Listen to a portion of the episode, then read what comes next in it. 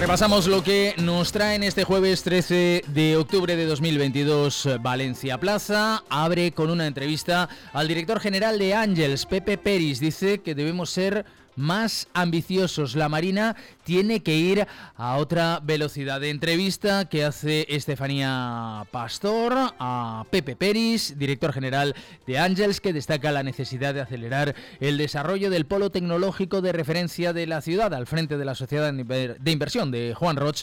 Recuerda que el ecosistema valenciano de emprendimiento está en un momento muy bueno, pero hay que consolidarlo.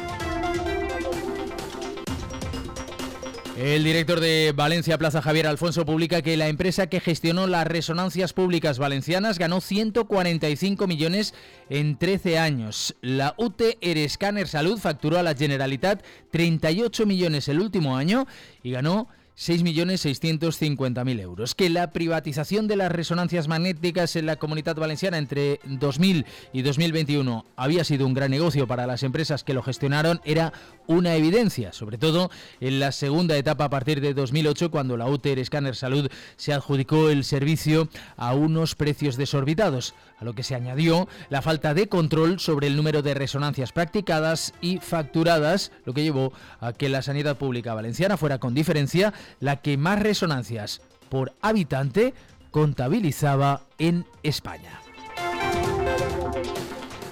Noticia de Xavi Moret, el Hospital General de Valencia ignora a la intervención y eleva a 140 millones las compras sin expediente. Las compras directas del consorcio hospitalario superan en un 12% a las del año de la pandemia. Los gestores del consorcio Hospital General de Valencia siguen haciendo caso omiso a las recomendaciones de la intervención de la Generalitat sobre la necesidad de someterse a los principios básicos que rigen la contratación pública. Año tras año, el ente fiscalizador alerta de que la mayoría de sus compras las realiza de forma directa y sin el expediente de contratación que correspondería, algo que va contra el uso eficiente de los recursos públicos.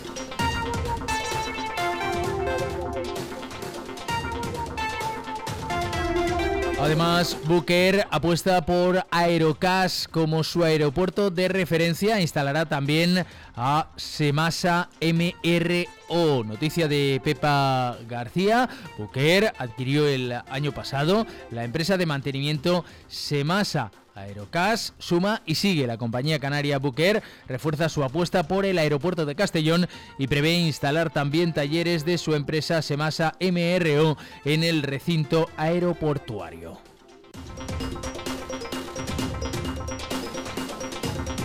El fondo madrileño Sheito compra la burrianense Grupo Pesudo y prevé duplicar ventas en tres años. Se ha hecho con la mayoría de la firma burrianense dedicada a la fabricación de estructuras de acero para la construcción. La compra se traducirá en la gestación de una nueva compañía, Efficient Manufactured Buildings, con la que esperan duplicar en tres años la facturación de 10 millones de euros, con que Grupo Pesudo espera acabar el presente ejercicio.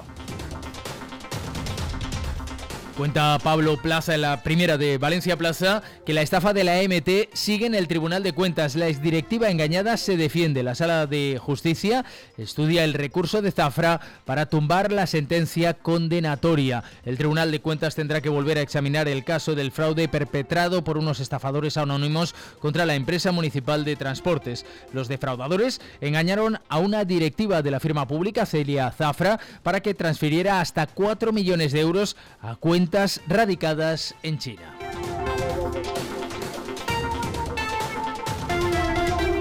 Más cuestiones que leemos en la primera de Valencia Plaza. En Plaza Comarcas, las torres vigía del litoral valenciano de avistar piratas a atraer turistas. Es un artículo de Héctor González en Cultur Plaza. La cesión de derechos a Eternum, a, a Apunt, aviva el debate entre las productoras. Lo cuenta Álvaro Devis. Y además, eh, Singular Bank se muda de oficina en Valencia para instalarse en la sede de VS en la City local. Noticia de Luis Torralba. En Plaza Deportiva, también eh, noticias que nos traen eh, Manolo Montalto. Un problema en la frontal. El Valencia no marca en Liga un gol directo de falta en la frontal del área rival desde 2020.